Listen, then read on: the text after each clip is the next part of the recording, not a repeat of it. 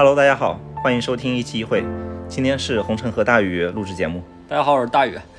我们今天是在杭州喝的是嗯滇红。嗯 今天我们聊啥？嗯，前一阵子有一个特别火的电视剧，漫长季节。对我推荐给他看的时候，他已经看完了啊啊，所以其实，嗯，应该第一说明这个剧很火，第二说明我们两个品味还是对 很接近的啊。那确实是这个剧拍的不错。我觉得这个剧挺值得聊的原因是它和我们两个人那个生活中很多事情它都有些关系，有些映射。嗯，它里面两个大背景嘛，第一个大背景是东北，是吧？对大宇东北人。它那个时间线，我记得有一条线很清晰嘛，就是现代的线不说啊，就是它是，呃，九七年嘛，九七年的那个时间线，刚好就是九八年就是国企改革，就是大家下岗嘛，嗯然后不是有句话叫什么“工人要替国家想，我不下岗谁下岗”嘛？那句话好像就是九八年的那个春晚吧，那个黄宏老师说的啊。然后我觉得这句话挺站着说话不腰疼的啊，因为我印象里黄宏老师没有下过岗啊，他甚至我特意搜了一下，因为 因为应该是当过八一制片厂的厂长啊，他从来没有下过岗啊，他也是个东北人，然后那这就是第二个背景，第二个背景就是有一个行业它在开始衰弱，然后人也逐渐离去，这个跟我们现在在经历互联网的一个下行阶段就非常像。像我这种就是都不是就是听了，我是直接有体感的啊，嗯，就是感受到了大厂的这种摆脱了高增长这个事情，其实从疫情开始前吧，我的感觉是在嗯一九年那段时间，嗯、开始的。那个时候我非常明显的一个体感是，呃，我那时候在一八年的国庆前，然后去面的一些岗位，嗯，等到国庆回来之后，就突然就呃没有了。到了一九年的年初那个时候，就各种呃裁员，就第一次啊，就非常大规模那种裁员声音就开始了。包括我在那时候所供职的公司，嗯，就是从上到下去呃拍指标，嗯啊，比如说我们部门那就是呃百分之十二左右。呃，首先第一个就是没有过试用期的，嗯，这种成本最低，那就直接走。嗯，然后看够不够，不够了，然后再开始按照各种啊亲疏关系啊，然后绩效啊这种，然后去做调整。嗯，这是我觉得呃第一次吧，第一次感受到这个行业的下行。嗯，疫情只是加速了，我觉得，我觉得从那个时候开始就是这个趋势了。就我觉得两方面的数据其实是可以论证这个事情的。有手机的人，他肯定已经拥有手机了啊、没有的手机的人，他这辈子可能都不会用手机。嗯，移动互联网的人口红利也就伴随着智能手机的这种怎么说，用户的渗透率，我觉得也就这么见顶了。嗯啊，所以它没有绝对的增长了。第二点看什么？我觉得看资本啊。资本是更聪明的，因为他们能掌握的信息比我们全嘛，对吧？我因为我做的是消费行业，资本在一九年的时候，恰好伴随着一个什么叫新消费崛起，嗯对吧？资本肯定是说哪儿的投资回报率大，我就去哪儿。嗯新消费其实严格意义上讲，消费品啊，这东西它是实体，嗯实体它就注定不会暴利，对吧？对如果它暴利的话，那必然会有人去暴利就做不大，去切割这个市场，嗯然后把这个暴利回归一个正常的水平。嗯那个时候钱都已经涌到这儿了，说明什么？说嗯明他们也不看好互联网了。其实从一九年开始，所以我觉得一九年确实是一个时间点。嗯你去看去年嘛，主流的电商平台，嗯，什么双十一的，都不发战报了。对，如果好，我为什么不发呀？嗯至少还能刺激一下股价呢。嗯，我觉得不发就是一个很差的信号了，已经。嗯我记得那时候还跟呃有个品牌方的同学，然后他跟他的彩销去聊过，就是他们那个类目啊，我忘了是母婴下面的哪个类目，大概能跌了百分之五十左右。以前是每年都增长了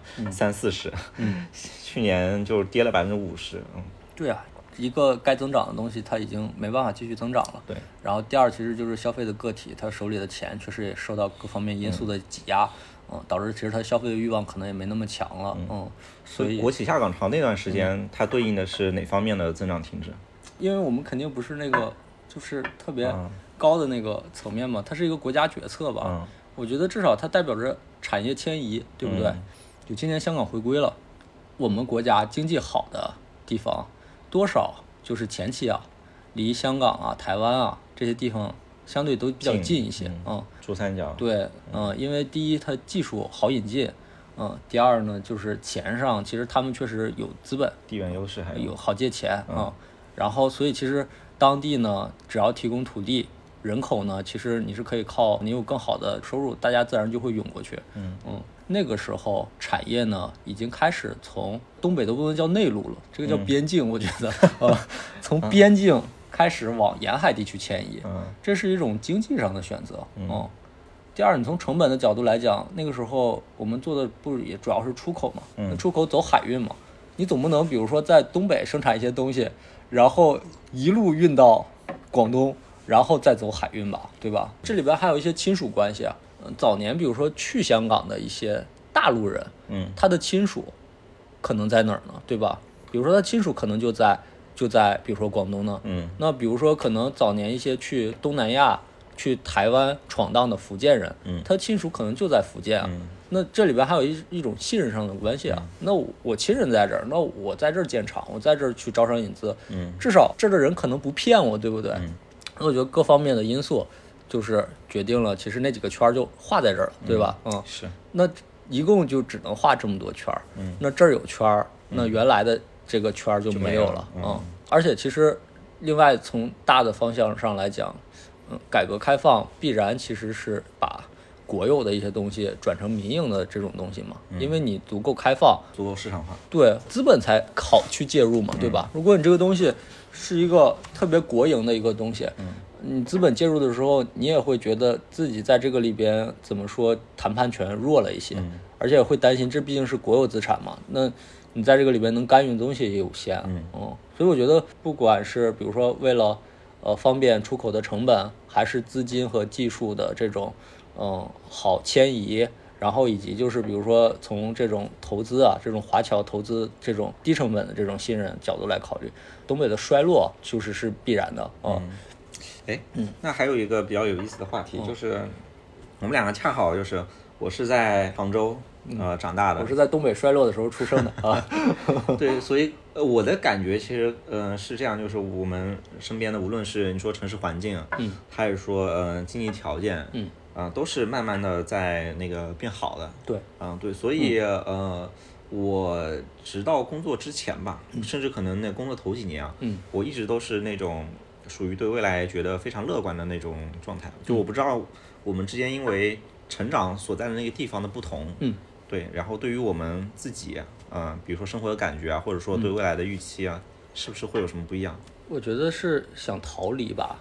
我们把东北的人的阶层分成五层，第一层其实就是特别既得利益者的一些人，他们不但能照顾好自己的利益，还能照顾好自己子孙后代的利益啊、我觉得他们是在顶层的，嗯呃，这些人以及他们的子孙后代，呃，是不会离开这个城市的，嗯而且他们可以一直享受这个庇佑。啊。嗯。那我觉得第二层有点像这个漫长的季节里边，工厂厂长以及一些在那个年代下，其实那个年代的马云，对那个年代的马云啊、他们知识呃学历比较高了，得到了机会，在这种社会变革的过程中，参与到了一些。呃举个例子，他把一些国有资产转成了自己的私人资产，但是就可能他们以没那么合理合法、没那么光明正大的方式，嗯然后获得了这种资产上的利益。嗯，他们是这种层面的既得利益者，就是他这个东西没那么巩固。嗯他是经济上的最上我觉得层的那个人，对，第一层其实是他获得了权利上稳固权利的既得利益，第二层可能他获得了呃经济上的一些既得利益者啊、然后第三层我觉得就到了类似王想，第三层它是一个很大的范围啊，嗯。就是王想和公标在我看来其实没有太大区别，嗯呃是，就是他们都是在国营工厂上的这种个人的当时环境下的一些既得利益者，嗯。但是因为环境呃受到了改变，导致他们的既得利益变少或者消失了，嗯，但是他们得到过利益，公标就跟现在的清北的这种毕业生，嗯，差不多。然后呢，王想其实就跟现在的什么阿里 P 八 P 九差 差不多。对，虽然我们现在眼光看那时候就感觉好像各种条件啊方面都都不咋地，但在那个时代背景下，他们确实是这个社会层次的人。其实那个时候我们家啊应该处在第四到第五层，啊。听起来第四层和第三层中间只隔着一层，但是是因为不能完全看到，比如说三点五层是什么样，其实中间肯定就是第四层和第三层的差距是很大的。有过渡，但是对。分界不那么明显。我们是仰着头去看那些工厂的职工的，哦因为在我们看来很多事儿是不可思议的，比如，比如说工厂的职工去食堂吃饭、打饭什么的，就是我记得好像饭菜很便宜，甚至他们有很好的福利，呃，比如说他们有自己的幼儿园，嗯，哦。呃，我没上过幼儿园啊，因为我也没上过，不是不一样啊。我是没上过幼儿园，是因为我爸妈就是觉得幼儿园比较贵。但是我不知道你们南方有没有那种学前班，就是上小学一年级之前有个预备班。有有是吧？对。我上了三年学前班，嗯，然后有两年我妈是当做幼儿园给我上的，嗯。我们当时觉得幼儿园就是挺贵的，嗯。然后当时我很羡慕一些这种工厂的孩子。他是能去幼儿园的，嗯，当时就是我上三年学前班，就是前两届的孩子，多少觉得我脑子有点什么问题，是不是连小学一年级都去不了啊？就是我上小学一年级的时候，小学三年级的 好多学生都认识我同学，对，是我同学啊，嗯嗯，都罩着我啊。还有什么呢？就比如说他们的洗澡，嗯，你知道在东北，其实洗澡这个事情就是它并不是那么那个方便啊？为啥？因为我们住平房。我们没有那个自来水，冬天的时候你又没有那个就烧水的，我们要炉子烧。你想想用炉子烧，你只能烧一个铁的壶，你要灌满一个暖水瓶的水，至少要烧两三次。嗯，所以洗澡很麻烦。但是工厂的人，你看到那个里边不也有吗？那个王想他们去洗澡，对，呃呃，我不知道他们要不要花钱，有可能是不花钱的。嗯，即使花钱，应该是花很少的钱的。比如说他可以每天洗澡。这是一个在小的时候我看来就是很厉害的事情了。还有就是他们可以住楼房，我们是一直住平房的。嗯，住平房和住楼房的差距不只是说一层两层这样的简单的这种关系，这代表着第一你的水是不一样的，水不一样也不只是说热水洗澡这个事情，嗯，也会影响它的水质。嗯，我讲一下，就是我小时候长大的地方，它在长春市，现在它也是在主城区的范围里。嗯。但是我们家那个地方有个地名叫零公里，零公里的意思就是说，其实它就在最外环，就在边儿上。其实那个地方我们长大的时候就工厂很多，很多工厂它会排污，嗯，然后我们家就是没有自来水嘛，所以就是我们喝的水就是自己抽的井水，嗯，这个水是很脏的。我印象里就是我们村的人拿过那个水去做过水质检测，重金属都是超标的，嗯，就是什么。铜什么乱七八糟都超标五十多倍，嗯，然后我是喝这样水长大的，嗯哦，大家都是喝这样的水长大的，所以他们能分配住楼房，至少你喝直接生饮这个自来水都会比我们水好太多。嗯，我给你讲一下，就这个水污染到什么程度，我们那个水就是用那个井压起来，然后一桶一桶提到那个大的缸里，提满了之后，水的表面浮着一层油花，嗯，就是油，你知道吗？嗯。我们能做到的只是简单的过滤，过滤到什么程度呢？我们去买那种，就是养鱼的人他会有做那种过滤系统的，用海绵，然后把水就是倒到上面，然后再过滤下去。如果大家用过净水器的话，这只是第一层的粗滤嘛。是对啊，好的净水器至少你有个 RO 膜吧，可以去里边一些重离重金属离子。那时候哪有 RO 膜？哦，所以我们每天都在喝重金属离子超标的水。我说的第四层和第三层看起来中间只隔一层，但其实。生活的差距，我觉得是没法想象的。嗯，及工作机会上的选择吧。嗯，你看，宫彪和王想在离开了自己的工作岗位之后，他们去开了出租车。嗯，他有楼房住。嗯，然后他有十几万的钱买这个车票。嗯，这代表着什么？其实哪怕工作的选择有限，嗯，但是其实他的选择会比第四层的人要多很多。嗯。为什么我说还有第五层呢？我觉得他是生活在社会的角落里。我我介绍一下我家庭的这些人的职业啊。啊。我爸爸初中毕业，因为家里没钱继续供他读书。其实他当时成绩很好。嗯。然后就去工地烧锅炉了。烧锅炉赚的钱不够多，他就去卖糖葫芦、冰糖葫芦。他要自己去蘸那种冰糖葫芦，在冬天最冷的时候，骑着那个自行车在外面卖。最惨的时候是什么样呢？就是。骑着自行车回家的时候，脚出汗嘛，然后外头温度又很低，出的汗就结冰了，然后把袜子、鞋子和脚就冻在一起了，然后你再脱下去的时候，你就撕皮了，就皮就撕下来了，就是还挺辛苦的。然后我爸觉得这个也不长久，然后就在学校对面开了一个不能叫超市，太高大上了，就开了个食杂店，嗯，做这种卖一些这种学生用的学生用品啊、食品啊什么，嗯，包括烟酒啊，我们也卖一些，嗯，我妈其实就跟他一直一直在经营这个食杂店，这个工作我理解就是在第四层里边是相对很体面的工作了，嗯，呃，然后。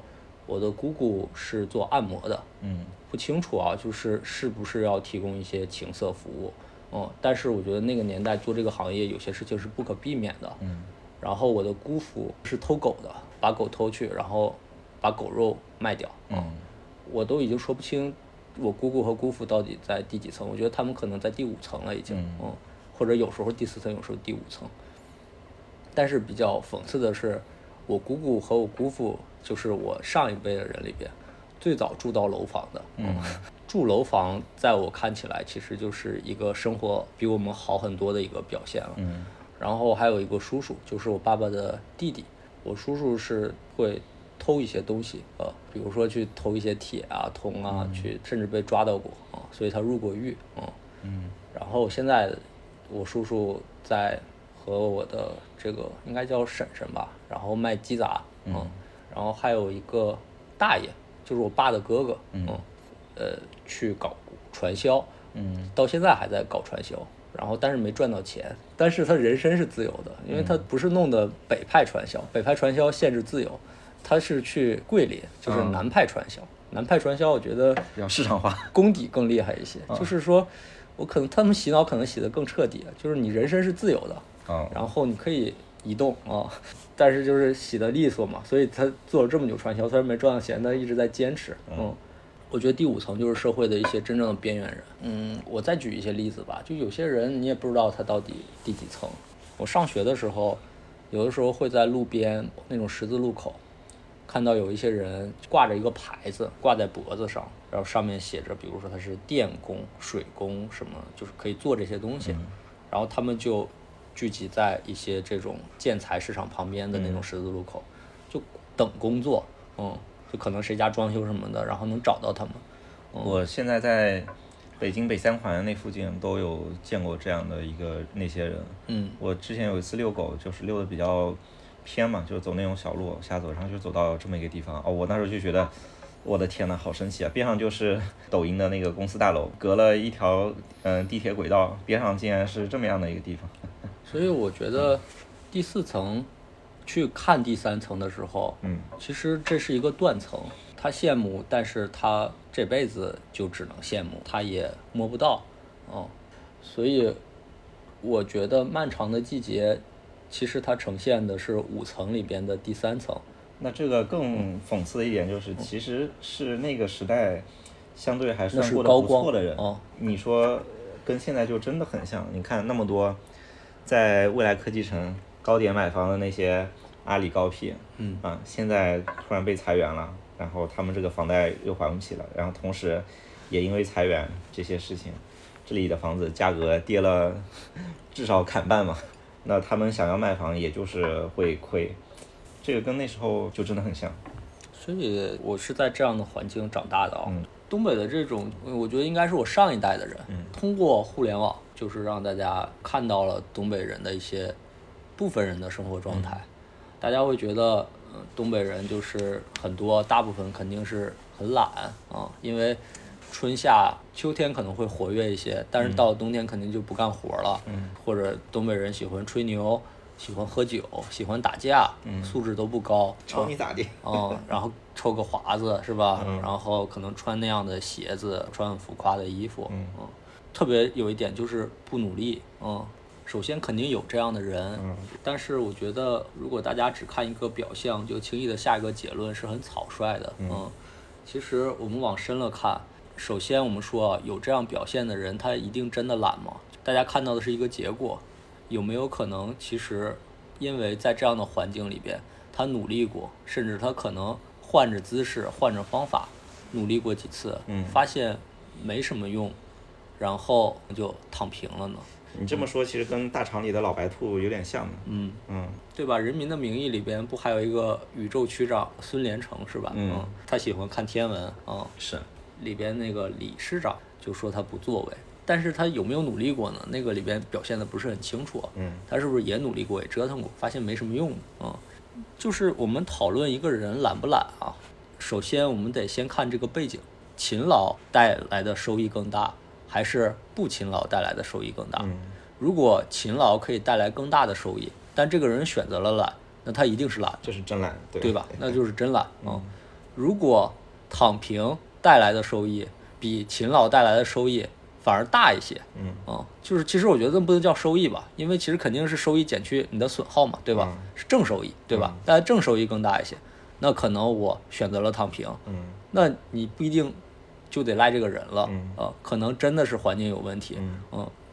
因为这已经不是一个增量环境了，嗯。在这个存量甚至开始下滑的环境里边，你那么努力，结果你发现你越努力，你消耗的越多，嗯然后你就越失望。嗯那不管是从你的身体的能量讲，还是从你的精神能量上来讲，你都太受挫了。嗯这个时候你稍微躺下，稍微开解开解自己，跟人扯扯淡，或者大家互相开解，你知道吗？大家聚在一起嗑个瓜子儿，吹个牛逼，这么说可能显得有点在美化他们了。嗯其实就是跟我觉得就是有一些酒瘾犯了那种互助会是一样的啊。嗯，这不就现在的麦麦吗？嗯，对啊，啊嗯，大家在上面对吧？吐吐槽，我觉得至少有一些啊，可能东北人坐在一起，大家还能说一些正能量，已经不错了。你看麦麦上都已经什么什么样子了啊，嗯，我觉得很多事情我们摆脱背景和中间的过程，只根据当下的结果草率的下结论啊，它是不公正的是啊。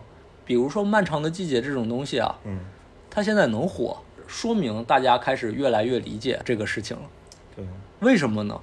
因为东北的不增长的这样的现象，越来越多的蔓延在了很多人的生活里边。嗯是，大家开始理解，就是其实有的时候，个人命运的走向不是个人的努力能达成的。嗯你仔细回想一下，那个里面有那么多的角色，谁有好下场？李群。确实，另外的都从世俗标准上来判断不算有好下场。所以我一直觉得这个剧啊，就是大家看的看什么角度。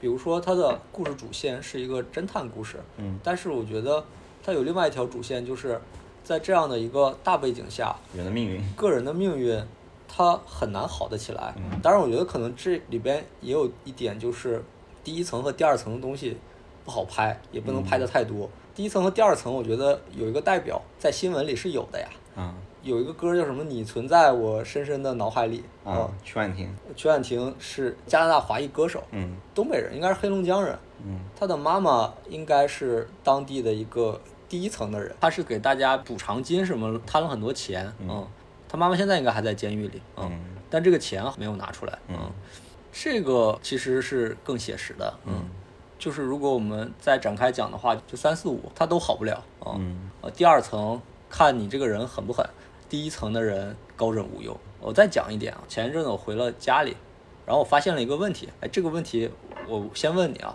看你的思考是什么？啊长春不是个旅游城市啊，啊，你也去过长春，对，但是长春的水果餐饮价格并不便宜，嗯长春的物价不应该太高，水果挺贵的，因为我给我爸妈买了一些水果。我举个例子啊，在母亲节期间，我妈买了个榴莲，我觉得个头不是很大，她花了两百五六十块钱啊。虽然那个时候榴莲价格涨了，嗯但是就是去掉这个因素，其实也是很贵的。嗯，或者说就是本地的那些做水果生意的人，他们可能需要一些那个上面的支持，嗯，所以就把这一部分利润空间给留出来了，否则他们没法做。对，这也是我爸给我的答案。嗯我爸认为在东北很多工作都是明码标价的，有一些编制是可以买的啊。当你公职人员工作是花钱买的时候，嗯你就有了合法为难别人的权利。嗯你会用这种合法为难别人的权利，来先把自己的成本至少先收回来。嗯哦，你在这个收回成本的过程中，你自然就把中间的这种交易的链路弄得更重、更复杂了。嗯比如说一个水果在水果店卖，这个人可以卡一下，那个人可以卡一下，他的成本就高起来了。我觉得这个是就是因为成本高，不是因为他想赚暴利。因为至少在整个的大的市场上来讲，还是一个自由竞争的市场，嗯说明大家成本都高，对，那就说明第一层的人收的太多了。所以，我觉得是这样，抛砖引玉，其实，在一个所谓的大厂，很多事情都是可以映射的。嗯，就比如说，如果要干一个事情，就是你说做生意，他去拿利润这个事情，跟我们打工去拿结果这个东西其实是一样的。那其实拿结果这个东西呢，嗯，一个好的业务，其实你会被很多人盯着，然后会被很多人盯着的这个情况下呢，那大家都想来进来分一杯羹。然后有的时候，其实你干活是很依赖别人的。如果说那个完全不依赖的那个呃节点来找你，那你肯定也不会搭理嘛。我为啥要跟他平分这个呃项目业绩，对吧？但如果说哎那个人他但凡能卡一卡你，他就会想进来去分一部分你这个项目的业绩。那这个时候这个东西就出现了，他会想办法卡你，通过把这个卡给他解决掉来体现自己的价值。我觉得有点像。你怎么看现在的东北？现在的东北啊，首先从经济上来讲，我觉得东北可能是未来中国的省份里边比较适合养老的一个地方。嗯，除非有一天我要养老，不然我不会回东北的。但东北人不是都跑海南去养老吗？我还是挺喜欢下雪的。啊，我也喜欢下雪。哦，是，就是我很喜欢闻一个味道，就是过年放完鞭炮，然后因为我们过完年很冷嘛，空气就很冷冽。然后那个时候又有点这种硫磺，就是这样燃烧过的这种味道，挺好闻的。还有就是，我不觉得自己能改变东北什么，这个是我们嗯聊过的一个结论。我觉得一个巨大的组织或者一个社会结构，它是没办法对它进行本质的这种改变的，除非它解体。嗯，所以我也不觉得我能做到什么。嗯，但是我觉得又是在这里长大的一个地方。之前我看那个费孝通写的那个《乡土中国》吧，嗯，我觉得土气是中国人身上所有的人都有这种气质吧。是，就算我对土地没有那么大的感情，但是我的家人在那儿啊，那我最后可能还是会回去，给他们的生活做一些改变。然后东北这个地方教育环境其实还挺好的，嗯，东北三个省加一块儿。真的没多大，但是每一个省都至少有一个九八五。嗯，是 你想想，跟跟浙江一样。哦，哦，对，你想想，跟你跟河南、河北比，那简直就是占天大的便宜了。嗯，东北我觉得是可以聊很多的，还有很多很荒诞的事情啊。漫长记里边有很多东西没拍到。嗯。哦，对，我再提一个人，这个我讲的其实都是我的上一辈，我在讲我上上辈。嗯。讲讲我奶奶，嗯。我奶奶一直没有工作，嗯，然后可能种过地吧，后来地被占了，然后地也种不了了，嗯，然后讲我奶是因为我突然想起东北大概九七年九八年之后吧，嗯，有两种人变多了，一种人就是黑社会的这种黑社会分子，嗯，嗯。你可以问你女朋友，其实她小时候肯定也听过这些人，就是刨奔队，嗯，啊，刨子，嗯，你想想，其实就是刨子是什么东西？刨子是木匠把那个木头推平的那种工具，它很锋利，嗯，然后我记得应该是这种东西吧，类似这种东西，它可以刨木头，嗯，那它自然就能刨得动脑袋，嗯，刨门队好像其实我理解就是那个年代啊，嗯，当然我没见过，嗯。但是小的时候，你如果不听话，家里会拿这个东西吓唬你。啊，嗯，他们干啥呀？他们刨人脑袋呀。嗯刨脑袋干啥？抢东西啊，因为没钱啊，也没工作嘛。他们晚上，就比如说我刚才不也讲了嘛，有些人住的是楼房，有些人住的是平房，对不对？住平房的人是仰着头看着第三层的人。嗯。第三层人觉得很委屈，第四层人觉得自己连饭都吃不饱。所以晚上你骑自行车。骑着自行车，拿着刨子，我不知道到底是这样的还是其他钝器啊。这是我我没查过资料啊，因为这种资料外头的也不多啊。然后把脑子刨了呀。比如说，你看啊，一个人住不住楼里，你能看出来吧？对吧？住楼里的肯定比住平房的有钱，对吧？你就刨他啊。刨是什么意思？就打他？就直接把脑袋刨完，刨完之后也不管你死活了。把东西抢走啊啊，那就是黑社会啊！当时我记得这个好像是上过，上过这个美国的新闻的 ABC 之类的，或者 BBC 英国的可能也都说过，就是亚洲最大的这种黑社会团体组织。就说起来很牛逼，是不是？感觉就像日本的那种大的那种黑社会组织一样。嗯，这些人牛逼吗？我觉得，其实你想想还是挺挺挺吓人的。嗯，但是他们真的有组织吗？我觉得他们有那么多组织吗？可能有些人他他都不知道组织在哪儿。嗯，个人选择，可能只是听说，哎，别人跑把这个住楼的刨了。这个其实我觉得是第四层和第五层的人面向第一层和第二层的人做的一个选择。然后他们欺负的是第三层的人。也不一定吧啊，对他可能跑不到第一层的人啊，或者他也不敢啊，因为但他这么做了，那对吧？他可能后半辈子就没有了啊，可能他能做的选择就是第二层和第三层。嗯，刚才说的是第一种社会现象，就是黑社会层出不穷；第二种就是出现了邪教。嗯，哦，我奶奶练过，但是我奶奶练的功不是那个功。嗯，我奶奶练这个功叫会圆功，会是聪慧的会。圆是方圆的圆，哦，也是个大师，嗯，我奶奶也是经过家里亲戚介绍，然后认识这个大师的，我呢差点也接触过这个大师，嗯，为什么呢？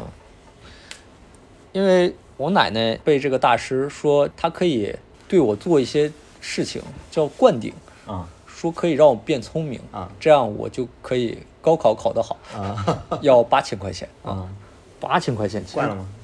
没惯啊，我们家没这么多钱。我奶呢，我觉得这属于就是低级会员。嗯，哎，这个会员工啊，发展的都是会员啊，就是享受不了灌顶这种服务。嗯，但是我买我奶只能买一些小的周边产品。嗯，比如说会员大师的挂历，因为挂历每年都更新嘛，对吧？是文创产品。嗯，还有一些那种八卦镜，嗯，挂在家里的。然后还有有个垫子。这个垫子我一定要点它一下。我小的时候不天天喝这种重金属超标的水吗？嗯。其实肠胃是很差的。嗯。然后经常肚子疼。嗯。我一肚子疼就躺在垫子上。我奶就把这个垫子拿出来了。嗯。让我趴在上面，说你趴一会儿可能就好了。不是可能就好了，不好意思，可能是我我自己的主观臆想。我奶的语气是很坚定的，她说你趴一会儿就好了。而且这个垫子我为什么印象深刻呢？是这样，那个垫子垫起来很不舒服，因为上面还有一层塑料。就是我奶太虔诚了，她甚至不舍得把那层塑料撕开，把它弄脏。嗯，所以我奶每次都让我垫的是一个外边套着一层塑料的垫子。我本来就肚子疼，然后 那个塑料又冷冰冰的，然后还让我趴在上面。那个时候我也没有辨别的能力啊。就趴着啊，就后边就是趴的难受到，就是我奶问我好了没，你就骗他说我说好了啊，然后我奶就更相信这个垫子有用了。原来是这么一个循环起来的哦，哎呀，这就是邪教，还有黑社会组织。嗯，我之前不跟你说我其实想写东北的东西吗？我觉得这些都是很魔幻的素材。嗯，哦，就是你肯定没接触过对吧？你肚子疼，你爸妈。嗯，肯定会让你去吃药，但是我爸妈一个在外边卖糖葫芦呢，我妈可能那个时候就忙着去看这个家里的店，嗯，那我只能去垫我奶奶的这个塑料袋子，嗯，这才是写实，嗯，就是这种写实，我觉得它荒诞到小说也不一定能写得出来，嗯，如果没经历过的话，嗯，但是它又无比的真实，嗯嗯，所以你看这样的社会结构，如果你在这样的社会结构里生活。我想想，我生活了二十几年，你会不愤怒吗？嗯，而且你一定会不停的去思考为什么会这样？嗯，为什么我和我的家庭在第四层和第五层？为什么那些人也没做什么，他们就在第一层、第二层？嗯，哦，但是你又摸不到第一层、第二层，那你可能就会仇视第三层，是不是？而且最绝望的是它很稳定。嗯，这样稳定的社会结构，最后你只能往出跑。现在也越来越稳定了。更稳定了。我们讨论过嘛？我觉得一个组织，当它大到一定程度的时候，它会自驱的用各种方法把组织变得更稳定，甚至以牺牲效率的方式。嗯，哦，这就是现在的东北以及未来的东北。这也是现在的互联网大厂。但是我不歌颂苦难，也不感谢苦难。嗯，我觉得所有人都是这样，包括就是如果有一些嗯朋友现在很艰难，我觉得大家不应该歌颂和感谢苦难，就是大家只。应该感谢撑过去的自己，以及帮助自己撑过去的因素，嗯，而不应该感谢给你施加苦难的这些事情，嗯，有时候虽然想通了一些社会运行的规则吧，但是我总觉得有一些东西它不对就是不对，嗯，不对的东西，我们就算没有能力去校正它，嗯，但是我们不能捏着鼻子忍着恶心说这个挺合理的，嗯。嗯，它不合理，它就是不合理。我现在就是越来越不去关注一个宏宏观的事情了，我会关注我和我家人的身体健康，我的储蓄够不够，然后以及就是我能不能趁着赚钱的时候多赚点钱，维护好我自己能覆盖范围内的这种和谐，呃我觉得就挺好。比如说世界会不会有战争，肯定会有啊，嗯必然会打呀。我觉得这段儿就是和平的时间已经挺长的了，哦是，还是那点，人性没变。对，然后还有就是，总会有一些规律吧。还是我们老是忍不住谈《三体》，《三体》有宇宙的这种规律，对吧？对你可以把宇宙画到地球上，这个规律是不变的，对不对？是，资源是有限的，嗯。然后，但是人口在增长，但是现在比较有意思的一点是什么呢？就是人口在下降，但现在的人口下降不是一个好的下降，不是说那个呃结构上靠后的那些那个下降了，有有生产力的多了，而是 有生产力的变少了。嗯，对啊。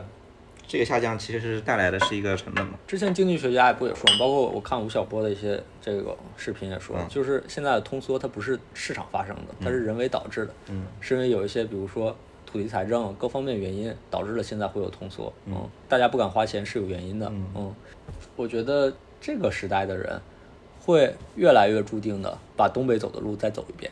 嗯，然后东北那些光怪陆离的社会现象。会越来越多的出现在我们身边，这也是漫长的季节能让这么多的人有一点点共鸣的原因，因为这些事情已经发生在他身上了。以前他可能不知道有这种事情，或者说以前有些人遥远的听到过，哦，可能还能这么干。比如我们之前早几年的时候看日本，嗯啊，我们也会觉得，哎呀，这个好像就是我们未来会经历的事情，但是那个时候感觉还是一个很遥远的。东西对，但现在是真正的感觉到，哦，后面我们好像都是一样的路。对呀、所以我们的教育让我们去关注一些宏大叙事的东西。我觉得在这样的时候，保好自己的家庭，如果在能力范围内能帮助一些朋友，我觉得就已经很好了。穷独善其身嘛，而且这个也是我想说的。东北长大的人，他身上会有一些愤怒的感觉。嗯，你看呼兰，其实呼兰讲的脱口秀。我觉得他是有内在的一些愤怒和对社会的一些诉求的。其实他讲的一些东西其实不一样的。比如说邱瑞很知名的一些段子，比如说他在北京租了一个，对一个有一个有个斜角的一个这个马桶，对吧？其实就是他只是把这种愤怒用一种相对大家能接受的比较幽默的方式说出来了，但他的底子是愤怒的。嗯，我觉得这种愤怒还源自于对公共发声。的一种不信任，公共发声永远是进步的、积极的向上的。公共发声已经失灵了，甚至在欺骗大家。真实的社会环境和公共发声描述那个社会环境已经完全不一样了。嗯，而且最严重的是，发生的那些人本身他们就处在第一层。嗯，这会导致他们更严重的愤怒。嗯，还挺可悲的。所以我也会排斥一些宏大叙事的。东西，特别是这种宏大叙事来自于一个官方的组织，嗯，他跟我说什么，我的第一个想法就是他是不是在骗我，嗯，他是不是在骗我的同时，是在维护一些人的既得利益，嗯，我的想法一直都是这样。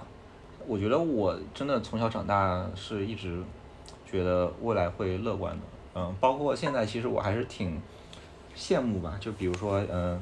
一百年前的人，他们能够说出“为天地立心，为生民立命，为往圣继绝学，为万世开太平”嗯这种话，但我觉得现在已经没有这种心气了。嗯，因为我最近没有工作嘛，我在极大的压缩自己的生活成本。嗯，其实这也是我想说的，就是有一个很大的声音告诉我们，比如说你需要存很多很多的钱，嗯，你需要买房、买车，有个孩子。更多的声音说你需要买这个买买那个买那么多的消费品。如果我们以一个相对比较健康的状态去生活的话，花费可能不一定是需要那么多的。嗯，就纯说消费这个事情上，虽然我一直在电商行业，我的行业一直在鼓吹消费。我记得很早很早之前，我我在嗯前司嗯和我们市场部的同学聊了一个事情，就是对于消费这个事情怎么看。我说，其实我希望有一天我们的用户可以冷静的消费，至少不会因为希望获得某种认可，不管是周围的人的认可，还是一种社会身份的认可来去消费。就是说这个东西我需要，我去买了它。能纯粹一点，而不是因为有好多声音一直在它旁边像苍蝇一样说你得买它，你得买它，因为很多人都拥有它了，你怎么不试着去拥有一个呢？这个很依赖你之前讲的，就是人类精神上的一个进步嘛。就如果人类精神不进步，就这个情况永远达不到。就比如说，如果真的，呃，我们所有人都在追求一样的东西的时候，嗯，并且啊，这个社会舆论也是在引导我们追求那些一样的东西的时候。那我们就必然会啊，在这些事情上面去比起来，因为我们不知道自己是谁。啊，如果你不知道自己自己是谁，你只能把自己过成别人的样子。呃，我最近其实是把一些声音真的关掉了，抖音、B 站，呃，然后微信微信里的那个所有的那个，就是所有的那个就是第三页的那个，对第三页所有东西全部关掉了。嗯，然后。呃，说实话，如果我现在想刷一个短视频，还挺费劲的。我可能得去支付宝，但是我并不觉得自己的生活受到了特别大的干扰啊，因为你反而有一些时间去思考一些需要构筑的事情。嗯，现在其实大家就觉得，哦，我我没那么多钱，我是不是很失败啊？我觉得不失败啊。我觉得如果你脑子清醒，你积蓄力量，甚至你顾全了自己的家里人，我觉得很伟大。我觉得。我爸虽然初中毕业，然后一辈子老老实实的没赚过什么大钱，嗯，但是我觉得他就挺伟大的，嗯，其实，在那样的环境里去做一个好人，力所能及的帮一些人，我觉得就蛮厉害的，嗯。好，那我们今天就先聊到这里。好的，好的。感谢《漫长的季节》这个剧能够让我们把一些生活中的事情给串联起来吧。嗯，啊，希望以后还有机会能继续跟大家分享一些。关于我们生活中的一些很具体的故事，嗯，然后也希望我们的听众们，如果在一个漫长的季节里，能平安，嗯，快乐的走过这个季节，嗯，行，那我们先这样，嗯，好的，嗯，拜拜，拜拜。